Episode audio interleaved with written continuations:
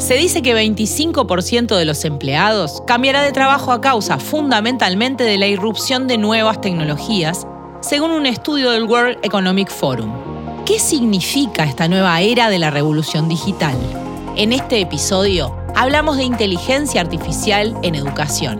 Desde Ceibal, aprendiendo del futuro. Las conversaciones que nos debemos en el ámbito educativo con datos estadísticos como punto de partida y la mirada de especialistas en educación, tecnología e innovación, construimos un espacio de análisis. Aprendiendo del futuro. Un podcast de Ceibal. Sumate a reflexionar. Bueno, para conversar sobre esto nos vinimos a Ceibal y estamos con Isabel Amigo, que es ingeniera en telecomunicaciones y doctora en informática y jefa de investigación, desarrollo e innovación de Ceibal y con Leandro Folgar, que es docente, licenciado en Educación y máster en Tecnología, Innovación y Educación y presidente de Ceibal. ¿Cómo les va? Muy bien. Mucho gusto estar acá. Vamos a arrancar por el principio. Y, tal vez esta sea una pregunta para Isabel. ¿Qué es la inteligencia artificial? ¿Y cuál es la diferencia entre la famosa inteligencia artificial generativa y la que no tiene apellido, digamos? Ay, era solita. Eh, bueno, podríamos decir que la inteligencia artificial es una disciplina que podemos ubicar en el campo de la, de la ciencia de la computación, pero también con fuerte intersección entre la estadística, la matemática, la ciencia de datos y que busca, de cierto modo, crear algoritmos que son capaces de reproducir, eh, de, realizar tareas eh, que imitan o que pueden reproducir la inteligencia humana.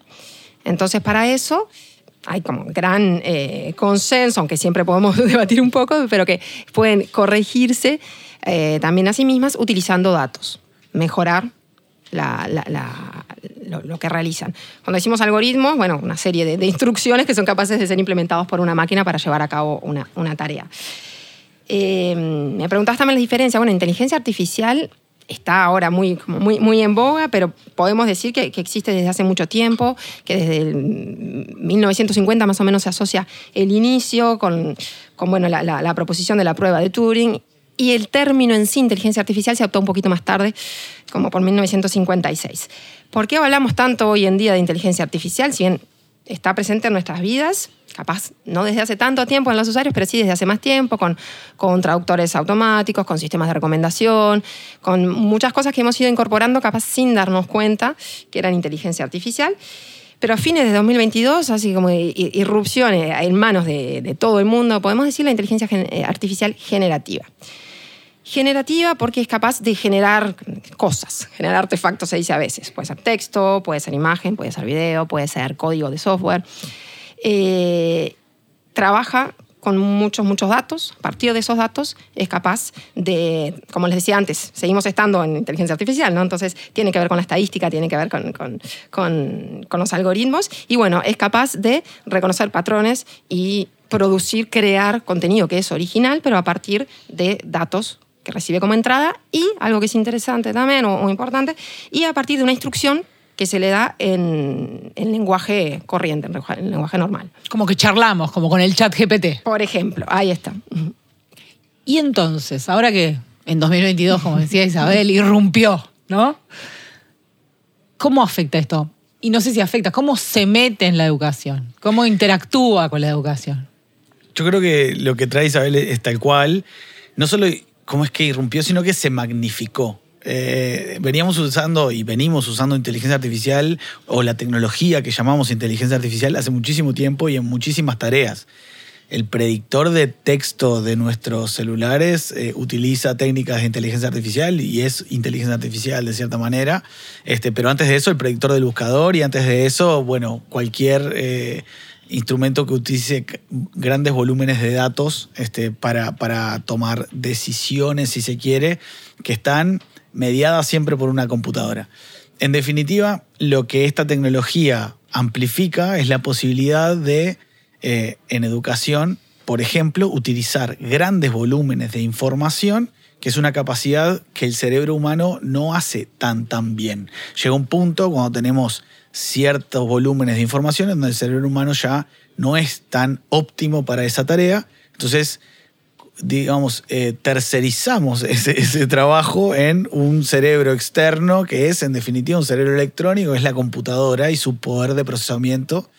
Y lo que en definitiva hace la inteligencia artificial es ponerle reglas a ese cerebro electrónico este, y, automatiza algunas tareas. Entonces, en educación hay gran promesa, por ejemplo, y una de las grandes dificultades que tenemos los docentes en general es, bueno, ¿cómo me aseguro que en un grupo de 20, 30, 40 estudiantes todos tengan retroalimentación oportuna en el momento apropiado? Es una cosa difícil, están todos a la misma vez en un mismo salón todos están teniendo experiencias diferentes porque todos proyectamos sentido de manera diferente a la realidad que estamos compartiendo.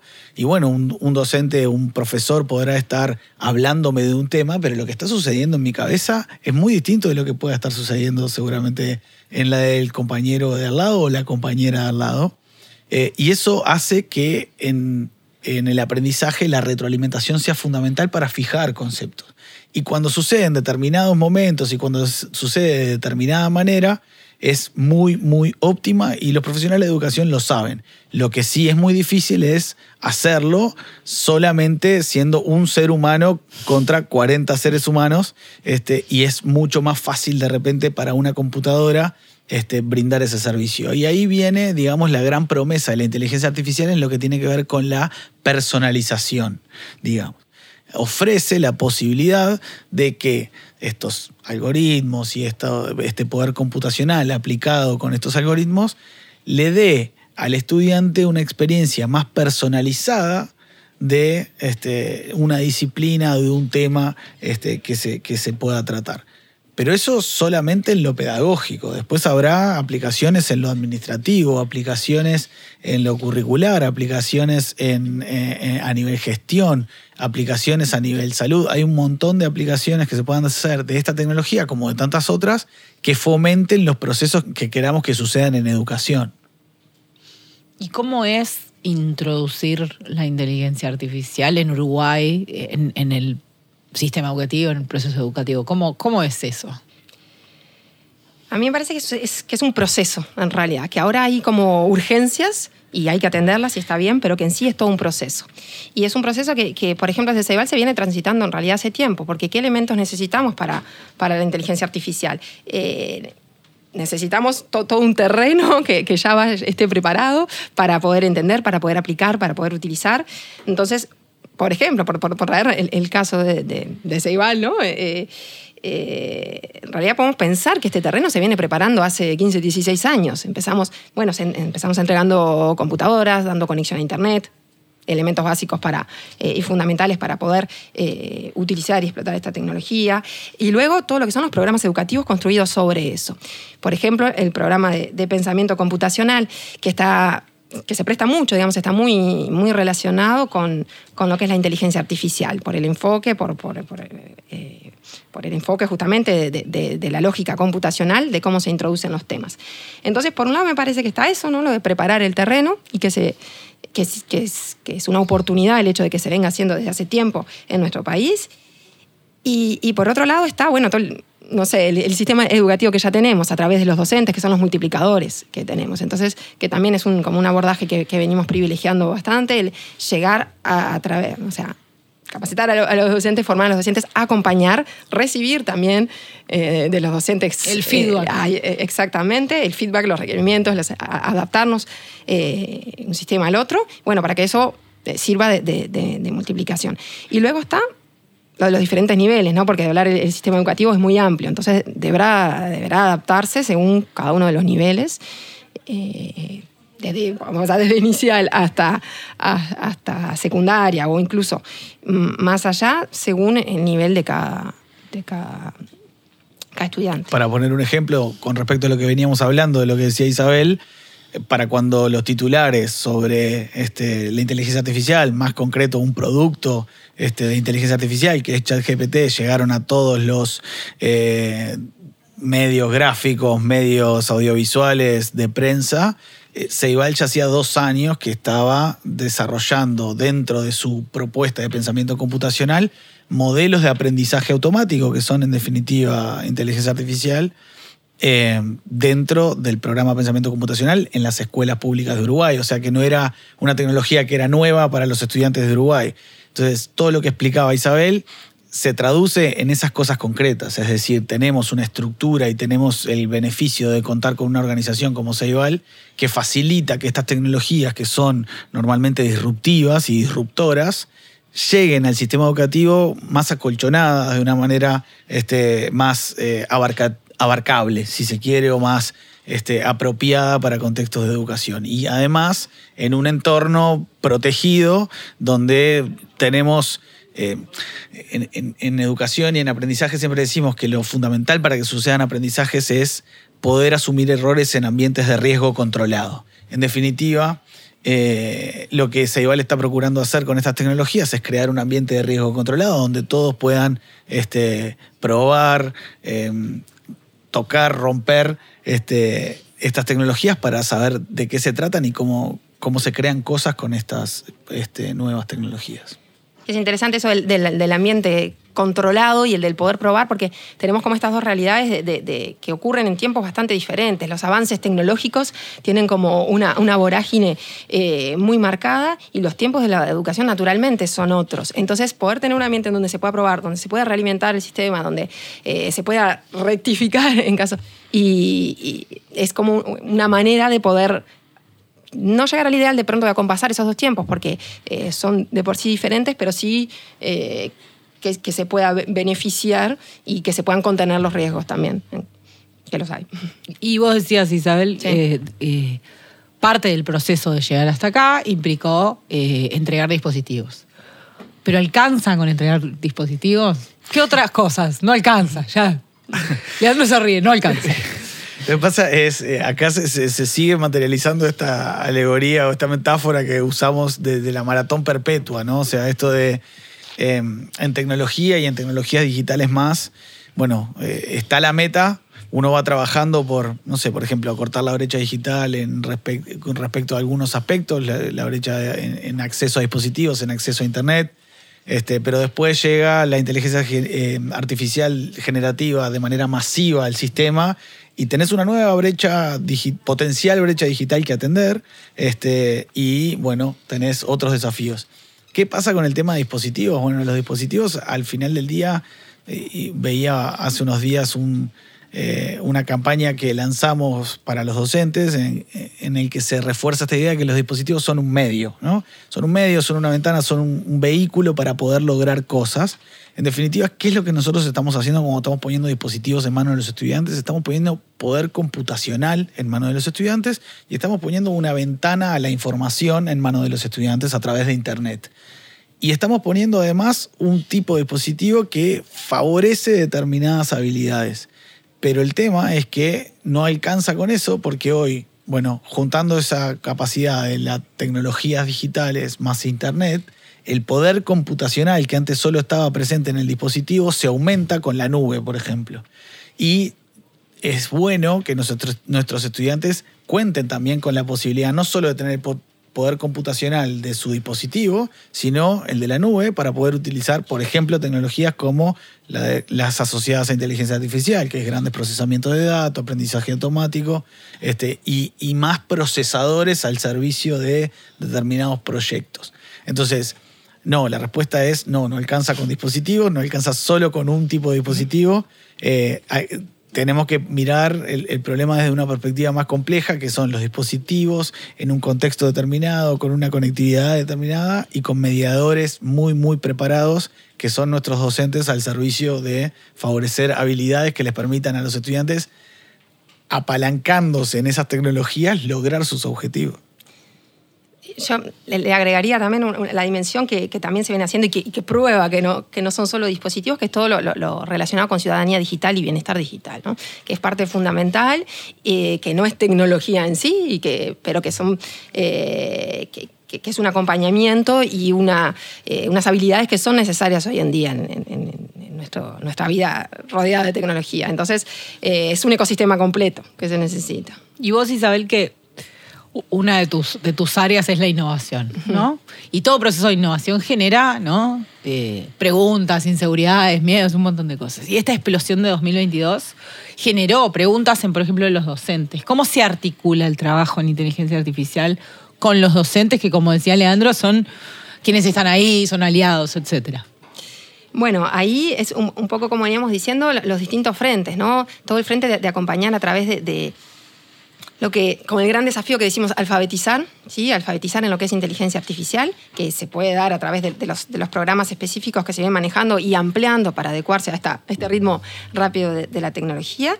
Eh, alfabetizar para, con distintos objetivos, ¿no? con entender, con entender el, cómo lo uso, pero con entender el qué es también, el qué hay ahí detrás de la tecnología, el qué problema supone, el qué riesgo supone obviamente qué oportunidades también, y para poder sacar esos miedos, eh, para poder un poco, retomando una idea que, decía Leandro antes, eh, a ver, eh, yo estoy convencida, y, pero estoy, también estoy segura que no soy la única, que, que una excelente docencia o un ingrediente muy importante es el contacto directo con los estudiantes.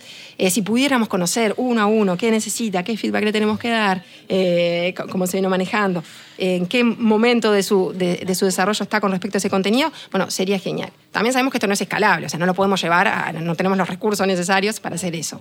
Entonces, ¿Por qué traigo esto de vuelta? Porque por lo de los miedos que planteabas, que sí, y, por la idea de, acompañar al docente y reforzar de que no, la, función docente no es la que está en juego.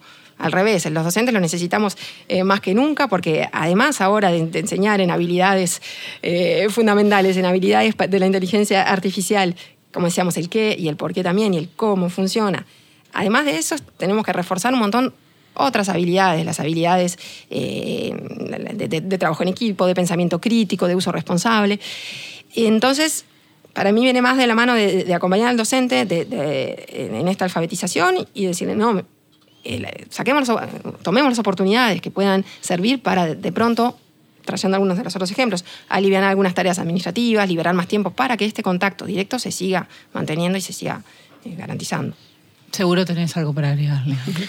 A ver, la investigación solo refuerza lo que traía Isabel. Eh, el factor fundamental en, aprendizaje es la cantidad y la calidad de interacciones que tienen los estudiantes con los adultos entrenados para esos fines. No hay más misterio y es ahí donde se juega el partido. Ahora, es cierto que estas tecnologías le permiten a esos adultos entrenados para esos fines eh, poder ofrecer muchos mejores resultados y hay una gran diferencia este, entre un docente que puede aprovechar estas tecnologías a favor de sus objetivos y la de los estudiantes y, los que no. Y en ese sentido yo tengo mucha confianza con respecto a los, a los docentes en general, eh, porque cuando un docente termina de identificar, bueno, esto es muy importante para las futuras posibilidades de mis estudiantes, se arroja frente a eso y realmente trata de eh, controlarlo lo mejor que puede, entenderlo lo mejor que puede, pedir por todos los medios este, las formaciones que necesita para poder acompañar mejor a sus estudiantes. En definitiva, lo que este, esta tecnología trae como desafío también para la educación son problemas viejos aumentados. Este, son problemas que ya teníamos, pero claro, fuertemente aumentados. Este, los problemas que antes eh, de plagio eran chiquitos, con esto son bastante más voluminosos. Los problemas este, con respecto a eh, el, desarrollar las habilidades propias y no tercerizarlas en, una máquina también, pero lo eran antes. Y ya lo eran con bueno, los buscadores, lo eran con este, la posibilidad de pedirle a alguien más que te hiciera las tareas. O sea, si seguimos este, con los mismos viejos problemas de, la educación eh, un poco magnificados. Y en concreto a lo que tiene que ver con el, lugar desde que el Ceibal se para con los docentes es esto de ser una agencia de innovación con tecnologías al servicio del sistema educativo y encontrar, tanto sea en la formación como en la disponibilización de tecnologías, como en asegurarnos que la innovación esté equitativamente distribuida en el territorio nacional y que no alcanza con que igual sea innovador para que el sistema educativo sea innovador, sino que tiene que haber innovación descentralizada sucediendo en cada comunidad educativa del país y para eso se necesitan docentes que se arrojen, que innoven, que indaguen, este, que prueben, que rompan este, y que traten de, eh, de estar cerca de estas nuevas posibilidades para ver cuáles son las maneras de enseñar en el siglo XXI y después. Y si pensamos en los estudiantes, porque también se ha hablado con esta, este boom al que volvemos, esta cuestión de, bueno, ahora lo importante es saber preguntar, ¿no? El prompt famoso, ¿no? Saber promptear. Hay que saber preguntarle, porque la respuesta no es la misma si uno pregunta bien que si pregunta mal. Y también, yo te escucho, Leandro, y pienso, siempre fue, esa es el, el de la cuestión. Pero ¿qué cambia? ¿Cambian cosas? ¿Cómo se trabaja con los estudiantes en esto también? Y, bueno, cambia desde un momento en el que cambiamos, como decía Leandro, la escala ¿no? del problema. O sea, es capaz que sí, viejos problemas, pero que, vuelven a estar sobre la mesa porque ahora están amplificados en manos de todo el mundo. Entonces, sí, claro, eh, es, un, es un objetivo en sí ahora poder saber preguntar.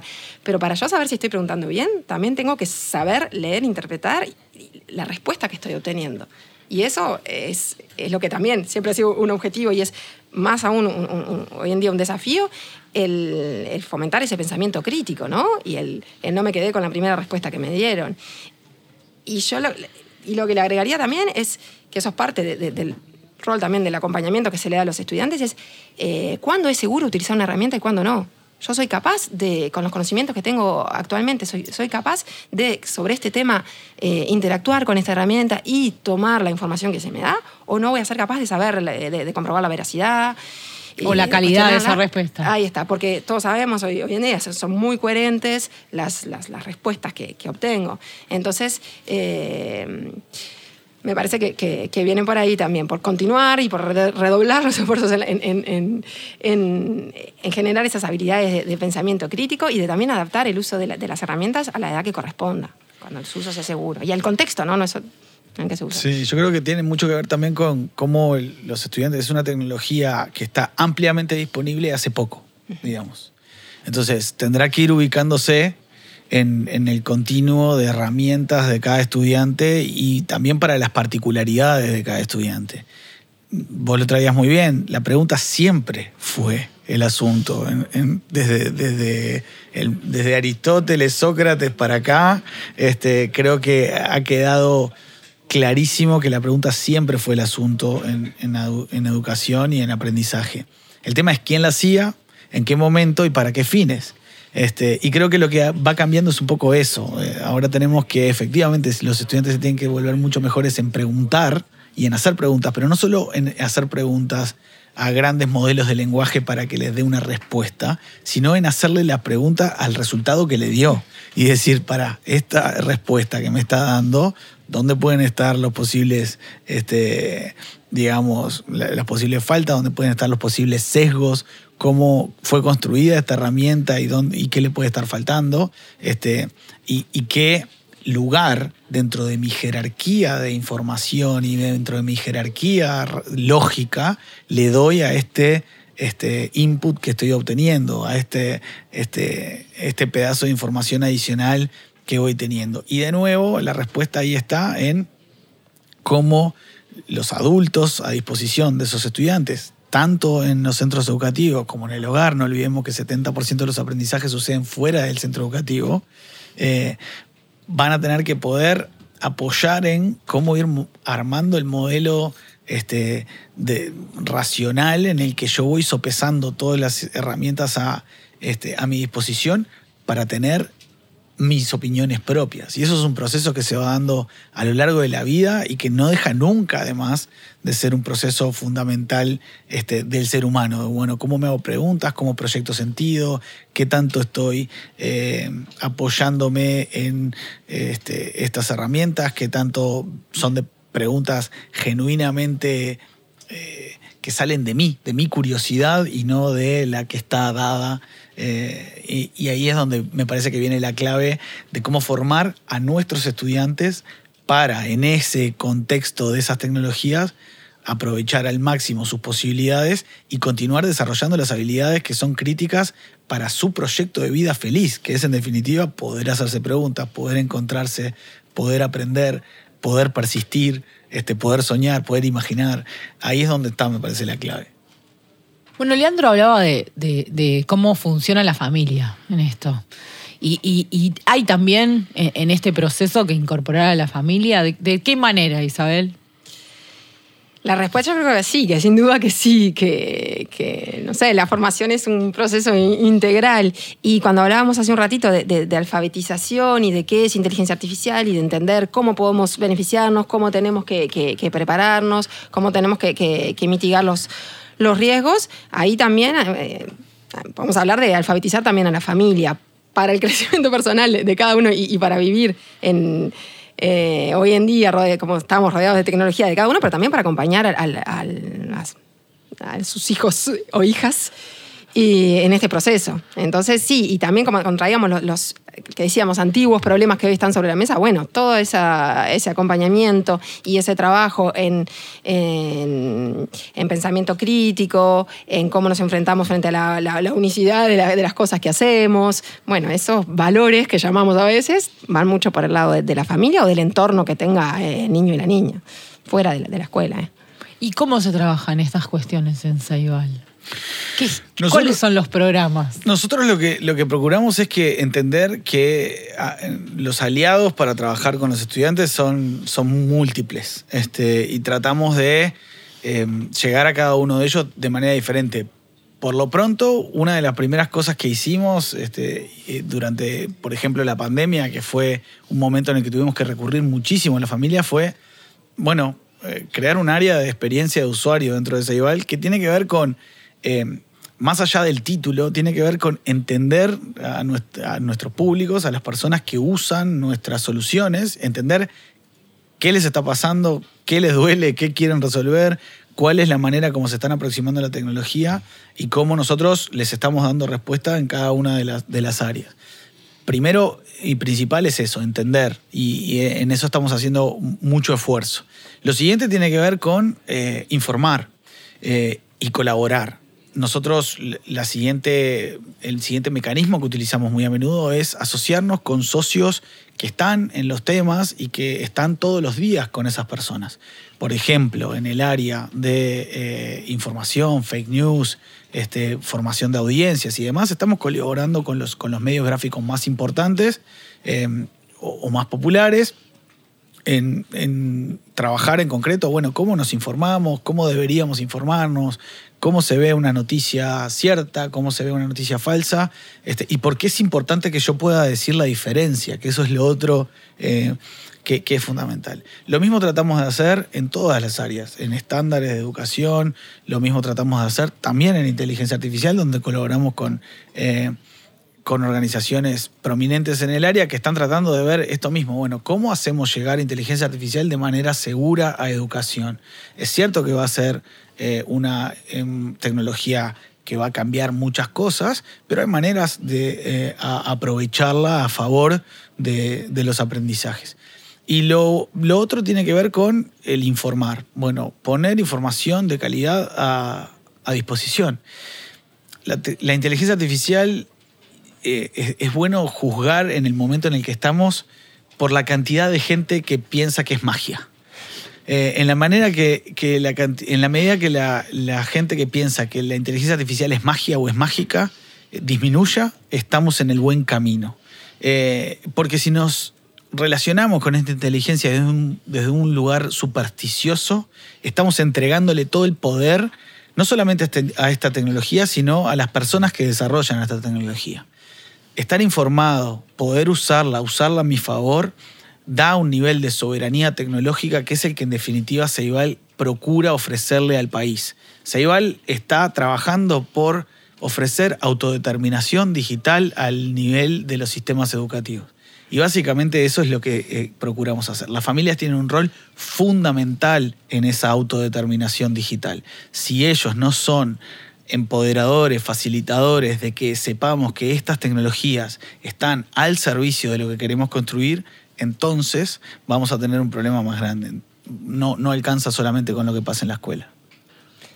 Se, se trabaja también eh, mucho con, con- en territorio, ¿no? O sea, igual tiene, o sea, estamos acá muchos, pero también eh, muchos trabajadores y trabajadoras en territorio que son como esa, ese, ese feedback, ese, eh, ese termómetro, sensor que también puede devolver para hacia aquí las cosas que están pasando, las preocupaciones que están habiendo y los problemas que, que- que hay que atender, ¿no? Entonces, es como parte del Es que yo iba a ir ahí, porque un poco Mm. aparecieron algunas cosas durante esta conversación, pero, pero me gustaría saber, Isabel, qué acciones, qué planes, qué trabajos concretos, en qué está trabajando. Esto que vos decías de Mm. eh, probar cosas, ¿no? Sí. ¿Qué cosas están pasando en relación con la incorporación de inteligencia artificial al proceso educativo? Bien. Te lo podríamos contar, pero no sé si te podemos dejar salir de acá después. Es verdad que le contamos ya más de, de los programas que hay cara a los beneficiarios, pero no nos hemos metido nada en, en, bueno, en qué estamos, en qué, de- en qué estamos investigando, en qué Ah, estamos. Eh, bueno, tenemos varias, varias líneas abiertas y varios, eh, varios proyectos en curso. También, como decía Leandro hace un rato, eh, en realidad en, en, en Ceibal en particular, en- bueno, en varias áreas de- dentro de Ceibal, desde 2017 podemos decir que venimos formando, tenemos profesionales que se vienen formando en inteligencia artificial. Entonces, desde ese punto de vista estamos eh, preparados, aunque siempre, como, ¿no? como siempre decimos, cuanto más aprendemos, más sabemos que nos queda por aprender, pero, pero tenemos esas capacidades internas. Entonces, a ver, me voy a organizar porque hay ba- ba- bastantes cosas. Por un lado, hablando de capacidades internas, estamos todos en un, en un plan interno de- de hacer esa alfabetización que hablábamos hoy de inteligencia artificial de cara a, estudiantes, docentes y público en general, sociedad en general, también a la interna. Estamos en un plan de capacitación de todo el personal eh, en inteligencia artificial, ocurriendo este año sin distinción de áreas técnicas, no técnicas, de todo, de todo, de todo el personal. Estamos también desarrollando proyectos eh, en línea con partes operativas, porque Ceibal es una, es una gran institución que tiene gran posibilidades de beneficiarse de, de- de la inteligencia artificial y también, para hacer más de lo que nos interesa acá, de cara a la educación. Como ejemplo de cosas que están muy en, muy en curso, ¿no? así como, como decía Leandro, cosas que están en, en proceso, que no son eh, que no es que van a salir mañana, porque los procesos de investigación, bueno, algunos llegan a, a- a buen puerto, otros se quedan por ahí, pero habremos aprendido. Eh, tenemos algunos proyectos relacionados con, con esto que decíamos de, de- de- asistir a, a los procesos de, de- más administrativos del ap- aprendizaje. Por ejemplo, de, hay, hay programas de, de, Ce- de Ceibal, como ser PC, eh, Pensamiento Computacional, y Ceibal en inglés, que se dan a través de videoconferencias, eh, con intervenciones de docentes tercerizados. Y hay toda una evaluación que existe de esos programas, ¿sí? de si se están realizando correctamente, de cómo es el nivel, de las interacciones que hay. Entonces, estamos desarrollando, y este proyecto es en colaboración con la, con la Universidad de la República, eh, herramientas para, para facilitar la evaluación automática de todas esas horas y horas y horas de, de videoconferencia, que permiten, como siempre, ¿no? Eh, no sustituir a la evaluación humana, pero, perdón, pero sí eh, facilitar el proceso. De pronto, dis- discernir en dónde hay que focalizar la atención, por ejemplo, por, traerlo muy, muy a tierra. Eh, ¿Cuántas interacciones hubo de docente-estudiante? ¿Qué tanto tiempo de palabra tuvo el docente? ¿Qué tanto tiempo de palabra tuvo el estudiante? ¿Qué, tal, qué temas se tocaron? Eh, ¿Qué tanto se habló? Si estamos hablando de, de Ceibal en inglés, ¿qué tanto se habló en inglés? ¿Qué tanto se habló en español? Son todos indicadores que se pueden sacar de manera automática, es el objetivo de, de- este proyecto, por ejemplo, y, y que permitan a quien hace la evaluación poder ir rápidamente al grupo, de, al grupo que es de más interés para, para evaluar. ¿no? no sustituir, sino agilizar. Eso más de cara a la, a la parte más de gestión. Sí.